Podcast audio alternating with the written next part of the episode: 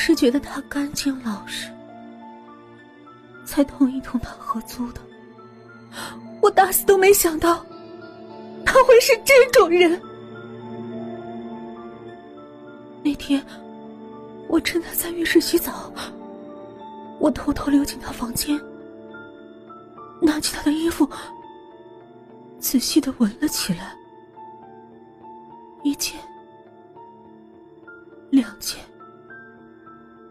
三件。谁知这时候，他突然走了进来，问我干什么，吓得我赶紧丢掉了手里的衣服。